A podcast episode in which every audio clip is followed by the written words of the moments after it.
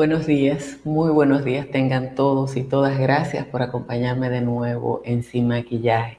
Periodismo independiente posible porque ustedes me acompañan en cada jornada. Cuando a propósito de la pandemia del COVID, el presidente de la República solicitó al Congreso la declaración del estado de emergencia, varios abogados dijeron que eso era innecesario en la República Dominicana porque los poderes que tiene el presidente son tantos que la declaración de emergencia simple y llanamente permitía una sola cosa. Y esa única cosa era las compras excepcionales y los procesos acortados para la adquisición de bienes y servicios para el Estado. Si alguien dudó de esa interpretación que dieron los abogados en ese momento y posteriormente cuando el presidente solicitó una extensión de 25 días que le quedó reducida a 17, yo creo que ya todo está confirmado. Ayer el ministro de la Presidencia, Gustavo Montalvo, anunció que ocho empresas habían sido inhabilitadas por no cumplir con los compromisos de tiempo. Pero ayer también Guido Gómez Mazara, temprano en la mañana, fue a la a la Procuraduría Especializada en Persecución de la Corrupción a llevar dos casos.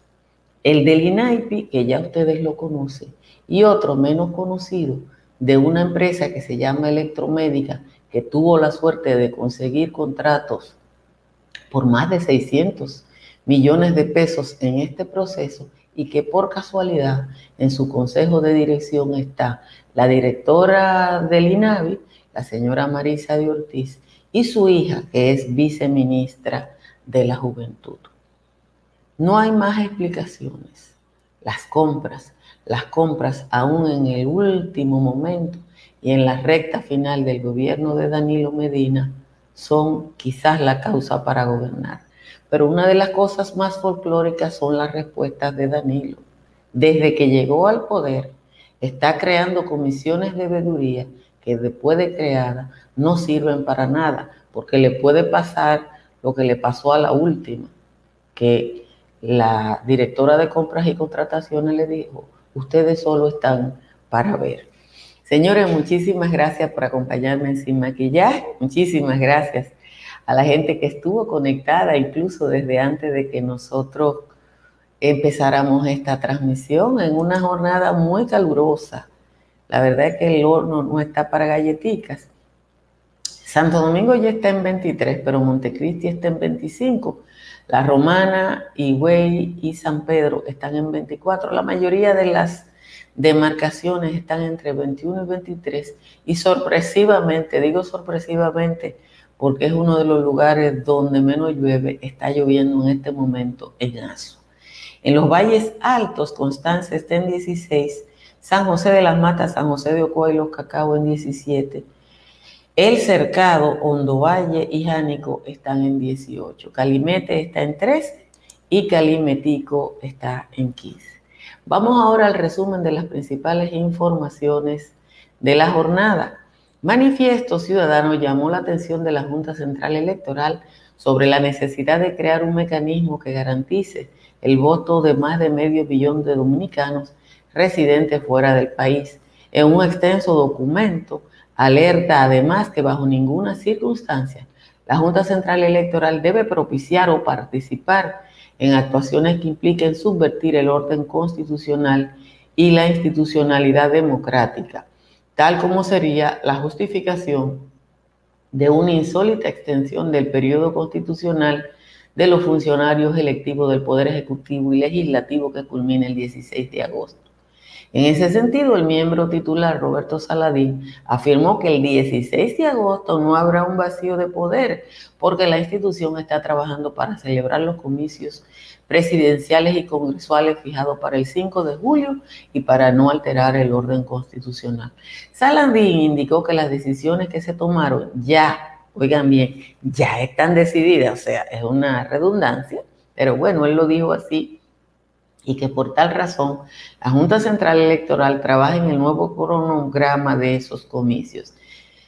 Eh, Saladín reaccionó a una campaña en la que varios abogados vinculados al gobierno se están planteando el escenario de una extensión del periodo de ejercicio de los funcionarios electos. Multitudes continúan copando las instituciones financieras y los supermercados en busca de recursos económicos y alimentos en franco desafío a las medidas de aislamiento social dispuestas por el gobierno dentro del estado de emergencia con miras a contrarrestar el contagio del coronavirus en el país. La reducción del horario a la mitad y la creación de cuentas nuevas para la ayuda pública son citadas como las causas del caos en los bancos. La actual situación está provocando que fuera de las instituciones ocurra lo que se quiere evitar adentro. Nueve muertes suben a, suben a 235 los fallecimientos a causa de la enfermedad del COVID-19, mientras que los nuevos casos ascendieron a 284 para un acumulado de 4.964 infectados. Al ofrecer las estadísticas correspondientes al Boletín 32, el ministro de Salud, Rafael Sánchez Cárdenas, informó que los pacientes recuperados subieron a 416 y la tasa de letalidad se sitúa en 4.7. Se informó que nueve médicos del Instituto de Patología Forense se contagiaron. Y atención, el primer caso de coronavirus que se, registró en el país se detectó en marzo. Sin embargo, una periodista española, Pilar Vidal, confesó haber ingresado a la República Dominicana el pasado 13 de enero contagiada de la enfermedad de coronavirus Vidal expresó en una entrevista realizada en el programa Espejo Público de la cadena Antena 3 en España que los primeros síntomas los presentó dos días después de ingresar al territorio dominicano. Las compras extraordinarias del gobierno por la pandemia del coronavirus siguen en el candelero. Ayer Guido Gómez Mazara depositó ante la Procuraduría Especializada de Persecución de la Corrupción una denuncia contra la administradora del Instituto de Auxilios y Vivienda y su hija, que es viceministra de la Juventud, por suplir productos médicos al gobierno mediante contratos por más de 665 millones. Gustavo Montalvo anunció la inhabilitación de ocho empresas por no cumplir con los plazos de entrega y anunció además que fue lanzada una guía para la compra de emergencia. La Procuraduría General de la República informó que hasta el momento en siete recintos penitenciarios de los 41 que existen han presentado casos de coronavirus, dando positivo a la enfermedad 195 internos. En ese sentido, detalló que esos casos se han registrado en la Penitenciaría Nacional de la Victoria, la Fortaleza de San Francisco de Macorís, la cárcel pública Juana Núñez de Salcedo, el Centro de Corrección y Rehabilitación del Piñito, el Centro Vista del Valle de San Francisco de Macorís y el Centro de Atención Integral para, para Adolescentes en Conflicto con la Ley de Santiago. Y atención, señor, que esto es una noticia increíble. El precio del barril del petróleo estadounidense que cotizó ayer en negativo, o sea, hubo un momento en que el petróleo costó menos de un centavo por primera vez en su historia por el desplome de la demanda y la crisis de almacenamiento, es, logró subir y hoy, pero en el hoy de Asia, el West Texas intermedio para entrega en mayo valía 0,56 centavos de dólar. Señores, eso es de libro. Absolutamente de libro. Uno no cree que pueda ser posible que a esta altura del juego esté pasando eso. Y yo cuando veo eso, estoy pensando, ¿ustedes saben en qué? En la inversión de 3 mil millones de pesos, atención, 3 mil millones de dólares, perdón, que hizo el gobierno en un combustible que se llama carbón, que se está dejando de usar en gran parte del mundo con el argumento de que el carbón era más barato. Y hay varios analistas que están diciendo ya que como se está dejando de usar en casi todo el mundo, es muy probable que en un par de años, señores, el carbón sea el combustible más caro. Esas son cosas que nada más pasan aquí y en Macondo. De nuevo, gracias a todos y a todas por estar ahí. Compartan la transmisión y, e inviten a otras personas a que se suscriban tanto a nuestro canal de YouTube como que nos sigan en nuestra página de Facebook o que nos vean a través de MNN en Nueva York o a través de las cableras aquí en Santo Domingo. Que a cómo está el precio de la gasolina. Déjenme ver cómo está el precio de la gasolina, por lo menos en Estados Unidos. En Estados Unidos hoy el precio minorista de la, de la gasolina, el precio medio, es un dólar con 80 centavos. Ese es el precio promedio de la gasolina en Estados Unidos hoy. Un dólar con 80 centavos, que sería como 100 pesos en la República Dominicana. Pero la verdad es que eso es de libro. Miren, yo tengo que seguirle pidiendo disculpas a ustedes si tenemos algunos traspiés en la transmisión, porque ustedes saben que estoy aprendiendo a usar esta nueva tecnología y eso me pone muy, muy tensa, eh, porque no me gusta cometer errores. Miren, yo me senté a buscar a propósito de la respuesta que le dio la, la, directora de compras y contrataciones públicas eh, al, a la comisión. Y la verdad es que a uno le da vergüenza cómo en la República Dominicana se dicen las mismas cosas. Ustedes recuerdan que yo ayer le mostré un documento de la empresa de transmisión de energía eléctrica que decía que el blackout del viernes en la noche que se produjo a las 8 y 45 de la noche había sido por unas chichiguas. Y yo dije, yo no sabía que hacían chichiguas a prueba de agua, porque estaba lloviendo, y yo no sabía que había chichiguas que la ponían con foco o que la gente iluminaba para ver una chichigua. Porque si usted vuelve una chichigua es para verla y si es de noche usted no la ve. Entonces, ya ahí hay un maco. Pero te lo dicen y los periódicos lo escriben y hay una parte de la población que la cree. Yo me puse a buscar, porque yo le dije, eso lo dijo Julio Saudi, señores, hace 40 años, 40 años, que Julio, más de 40 años, 44 años hace que don Julio Sauri un legendario director de la CDE dijo que los apagones lo producían la chichigua y eso es retomado ahora. Está bien. Con las comisiones yo me puse a buscar, yo me puse a buscar las, cuando Danilo creó las comisiones. Si cometo un error ahora, ustedes me lo disculpan, pero yo tengo que poner la cosa para que ustedes la vean. Le voy a compartir la pantalla. Vengan a ver esto. Una, mírenlo aquí, la pantalla que le voy a compartir. Compartir la pantalla. Miren eso ahí. Ese anuncio, mírenlo ahí, se lo voy a poner a full para que ustedes lo vean. Es del año 2013, cuando Danilo Medina llegó al poder. Con, gobierno crea comisión de veeduría para compras y contrataciones creación en el 2013, señores. Robert, ya tú estabas vivo cuando Sauri dijo eso, yo me acuerdo, yo tengo 59 años.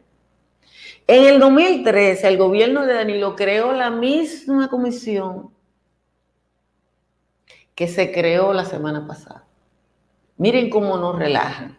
Por eso aquel famoso, aquella famosa canción de Ramón Orlando, comisiones, comisiones. ¿Comisiones para qué? Porque eso era lo que hacía Balaguer cuando quería eh, distraernos. Ah, dice Cándido que no es 44, que son 51 años. Pero, ¿qué uno va a decir? ¿Qué uno va a decir cuando pasa eso? Nada, uno se tiene que reír de ver cómo nos emboban, nos emboban, nos emboban, nos emboban. Pero bueno, usted tiene eso. Ayer había de todo en los periódicos.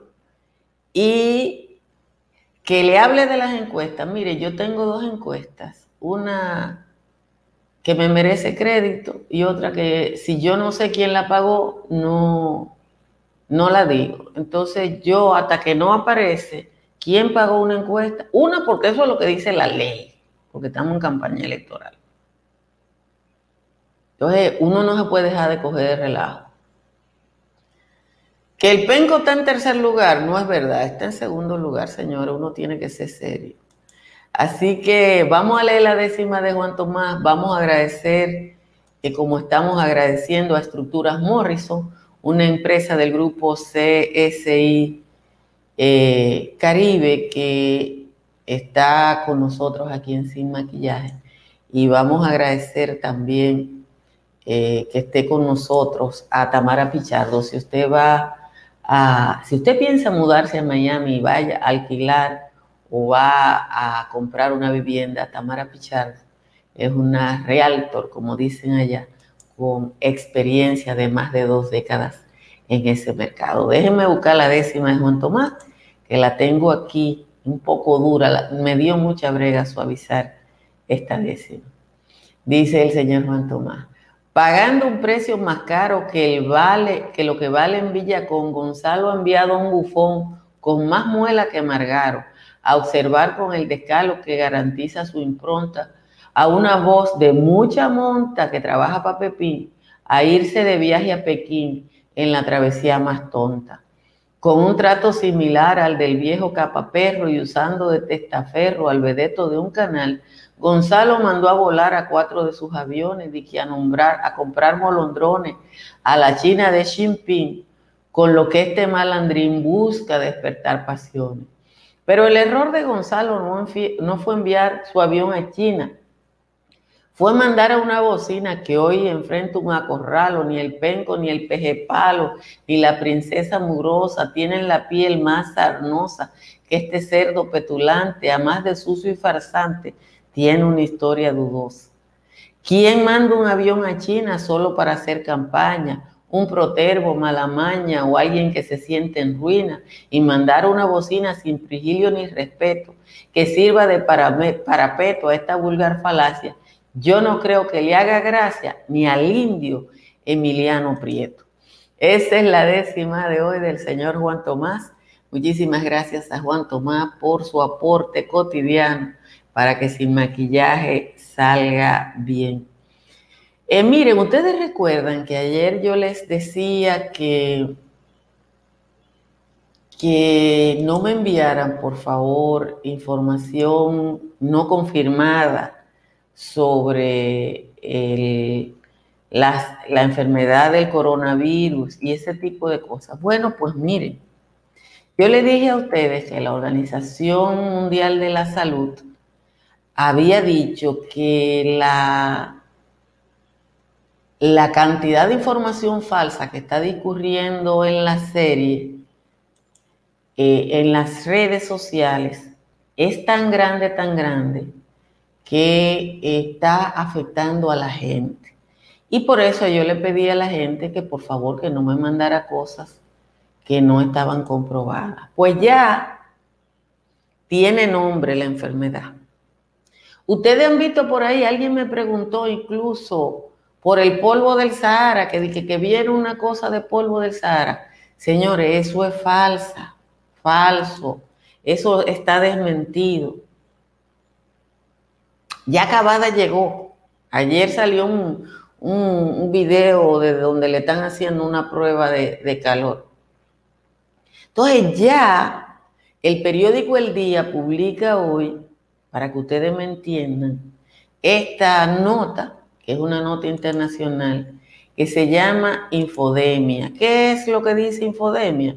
Bueno, el daño que está haciendo la cantidad de, de, de información falsa que hay sobre esto. Mira, una infodemia está afectando el país. Aquí está saliendo de todo. Yo supongo que está saliendo en muchos lugares del mundo. Pero la gente te le mandan una cosa y te la mandan a ti como si fuera real. Y entonces, en el caso mío, que hago un esfuerzo por hacer un trabajo profesional, porque yo tengo esa obligación, yo utilizo tiempo que puedo utilizar en otra cosa para, eh, para eso, para tontería, que si un, un pastor descubrió que si hay un polvo en la Biblia, que si la oración fuerte, yo creo en las oraciones porque yo soy cristiana, pero yo creo que las oraciones son una abstracción. Si las oraciones curaran, como se dice, entonces nadie fuera al médico, los médicos no existieran. Entonces, esas son de las cosas que están pasando aquí. Sin embargo, ustedes ven algo que hemos estado diciendo. Alguien dijo que por qué no se ponían las zonas francas a trabajar en eso en la República Dominicana.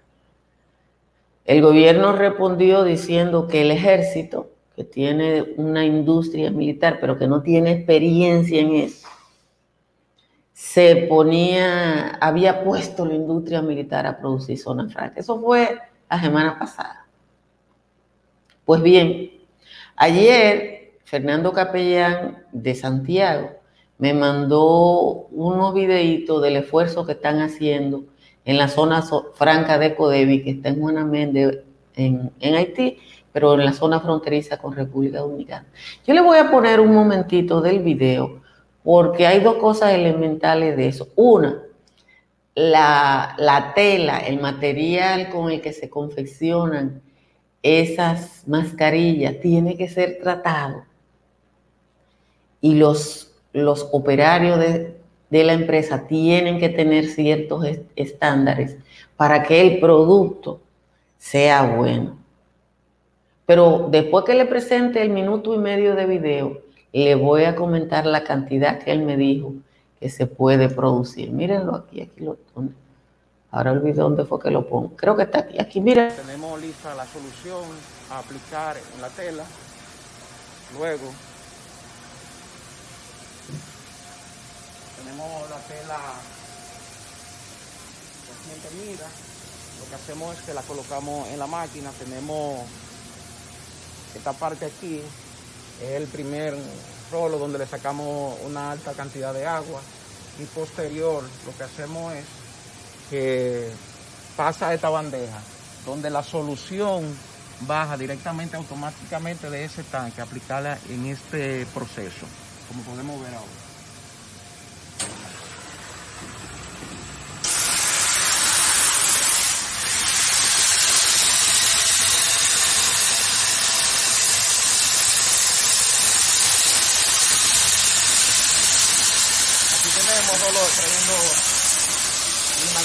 De agua y en esta parte aquí tenemos el químico aplicándolo directamente a la tela.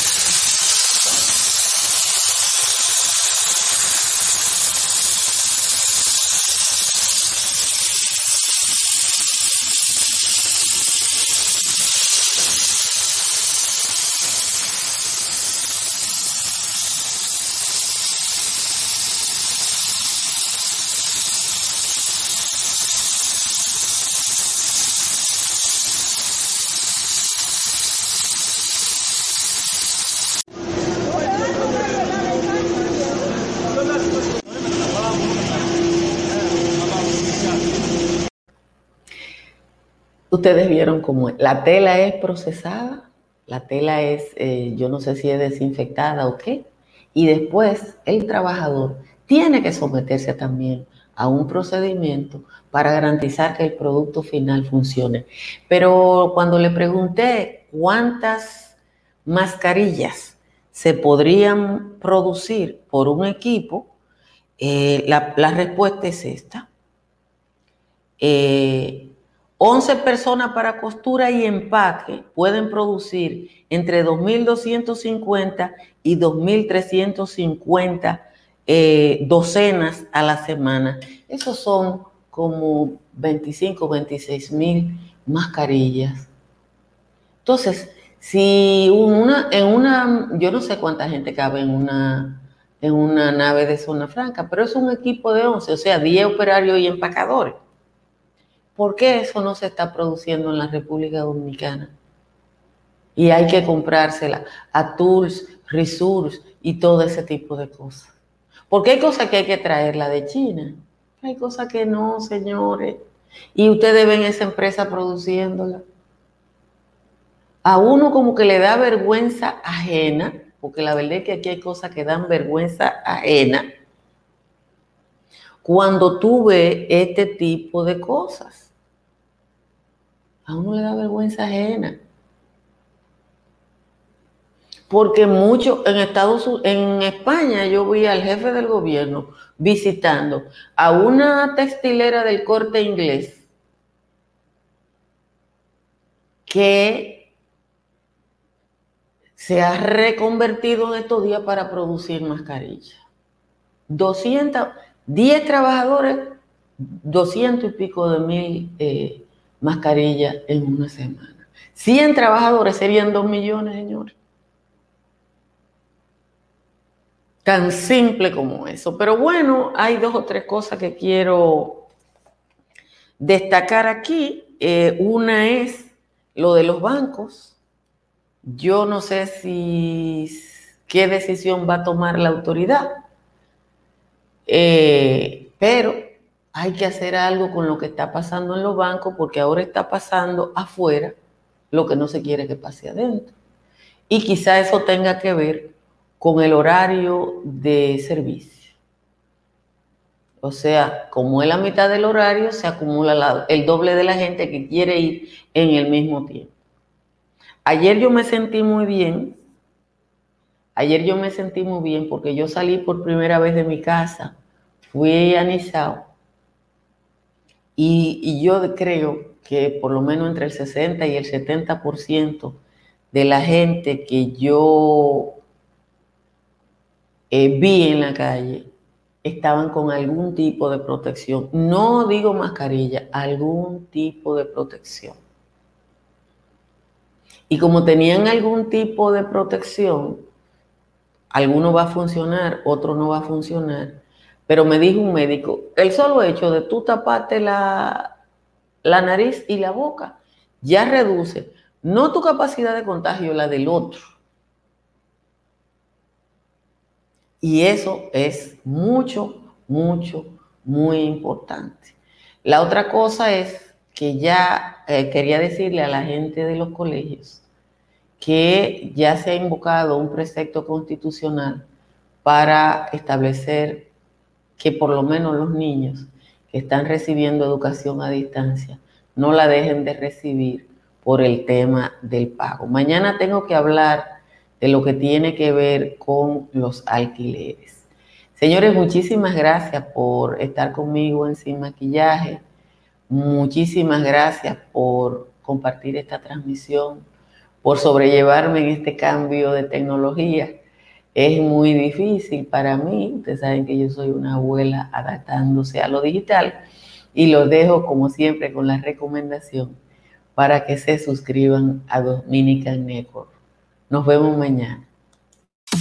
Si deseas tener acceso a todo lo que pasa en República Dominicana, debes obtener Dominican Networks. Es el primer sistema de cable dominicano para los dominicanos en el exterior. Aquí podrás disfrutar de todos los canales de televisión de República Dominicana, noticias, deportes, música, farándula y entretenimiento 24/7. Solo debes descargar nuestra aplicación en Roku, Amazon y Apple TV.